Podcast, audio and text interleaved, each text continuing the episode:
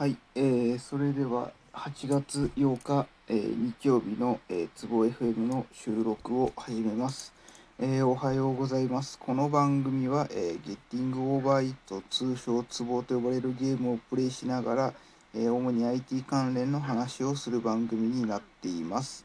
えプレイ中、プレイって実際にやっているツボのプレイ動画は、え別個 YouTube にアップロードしていますので、もしご興味がある方がいれば、えープロフィールページ等にリンク貼っているので、そちらからご覧ください。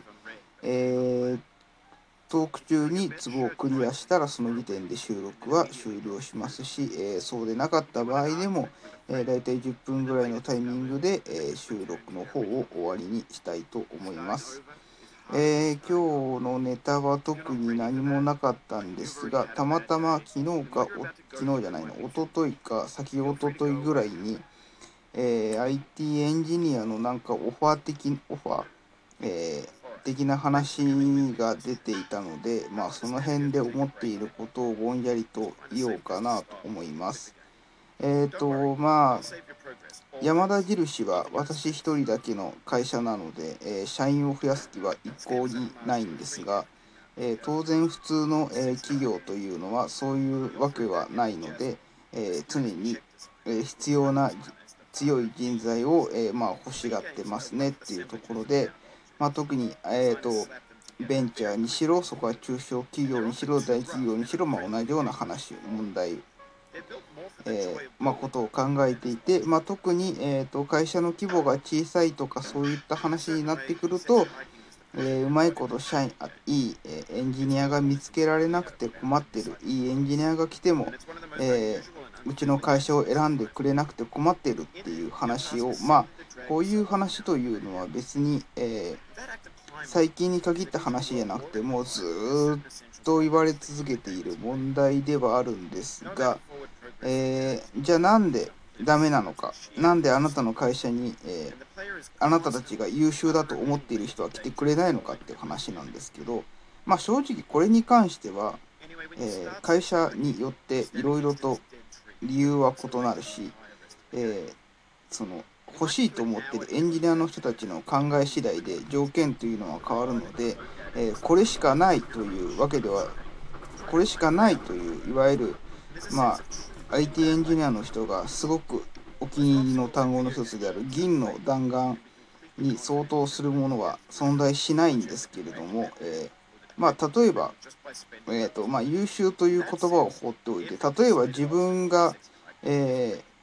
もし転職をするオファーをかけかけられた時に、えー何を見て何を何を見てというか、えー、とそうですね何を見て、えーこの会社だったら働いてもいいかなとかこの会社はちょっと、えー選びたくないなと思うかっていう点をまあ挙げてみたいと思います。あくまでも私の意見ですけど、まあ、何より、えっとまあ、こういう悩み、えっとうちに会社エンジニア来てほしいけど、えーいい人が見つからない来てくれない興味を持ってくれないみたいな話っていうのは、まあ、フリーランスになって何社か行った時も大体似たような話は聞くんですけどまず、えっとこの辺でよく勘違いす、えっとなんだまあ、人事の人たちに対していいとか、まあ、そのなんで来ないんだろうっていうところに関して言うとまず考えてほしいのは、えっと、そもそもじゃあなんで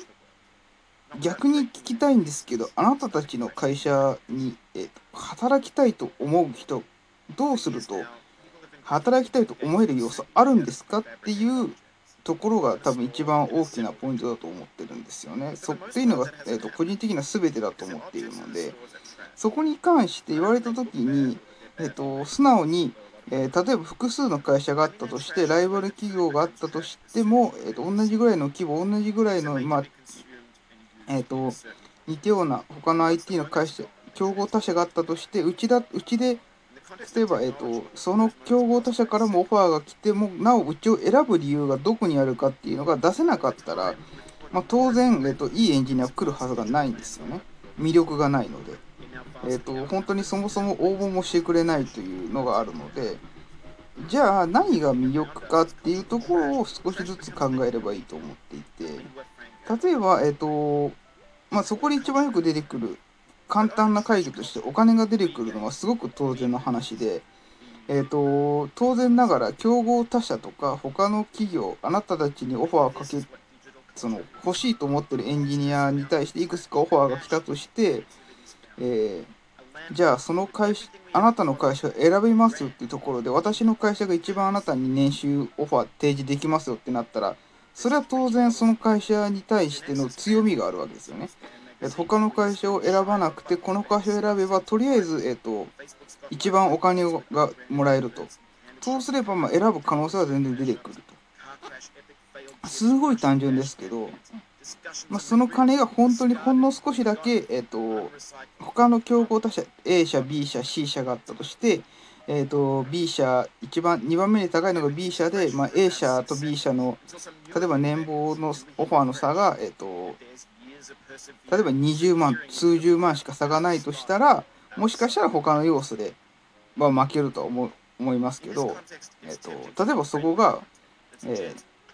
ー、2番目に多い B 社の年俸に対して自分たちがそれの2倍の額も提示できたらそれは当然えっ、と大きな強みになるのでお金のために選んでくれる可能性は非常に高いわけですよね。でそれが出せるなので本当にすごい単純なのはオファーの金額高ければ当然、えーと、人は来るんですよね。で来ないから来ないからとかそれが出せないから困ってるんだよねっていうのが多分ほとんどの人事的人事の人たちの悩みどころだと思うんですけどじゃあ元に戻って話を戻してじゃあなんであなたの会社にを他の会社を蹴ってまで、えーと、その会あな下手すればその今その人が所属している会社を蹴ってまで、えー、あなたの会社を選ぶ必要があるんですかっていうところが見せられなければ当然来るわけがないですよね。でそれが出せませんって話になってきたら当然そんなものはもう、えーと、悩む以前の話で、えーと作ってくださいとしか例えばオファーされる側の気持ちとしては言えないわけですよね。例えばその、まあ、人によっていろいろとあると思うんですけど例えば有名なサービスだったら、えーと、そのサービスの関わってる人になりたいっていう理由で来る人はいるかもしれない。し、えーと、そのジャンル的な話、えーと、こっちがこうこの手のジャンルの、えー、とアプリを作っアプリとかサービスに関わってみたかったっていう人もいるしあとは、えー、と単純に規模、えーと、例えば本当にまあまあいるのが本当にそのやっぱり大規模の、えーと、サービスに対して関わりを持ちたいっていう人はいるいて例えばその今やっている、えーと、自分が関わっているサービスの、えー、とユーザー数に対してもっと,、えー、とすごい数。例えばその今だったら、えー、とオンプレのサーバー1個で済むような程度のサービスしか実はやってますやったことがない人だったら、えーと、そのいくつも、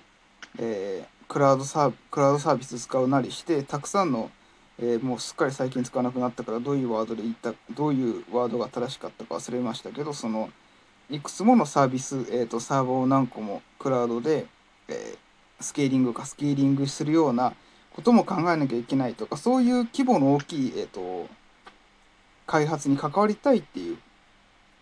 えーと、人もいるわけですよね。でもそうそうなそういう話になってくると少なくともそういうサービスのところっていうのはお金、えーと、ユーザーがいっぱいいる分お金がたくさん入るので、えー、当然最初に出てきた問題、えーと金額的な大きなアドバンテージを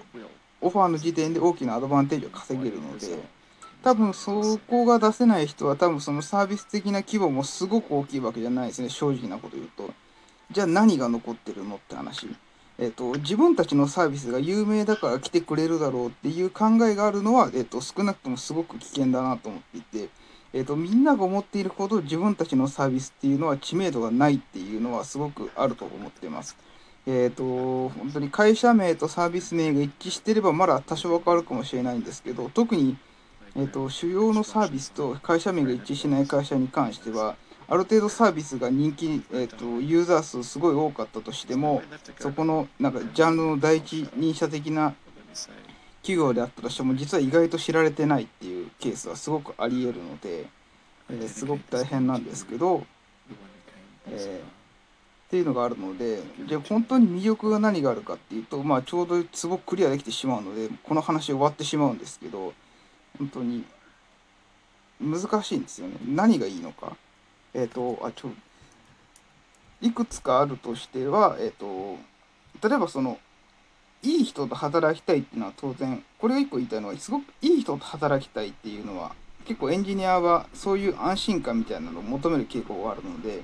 内部にいるエンジニアの人たちがいい人たちだったりとかしていると,、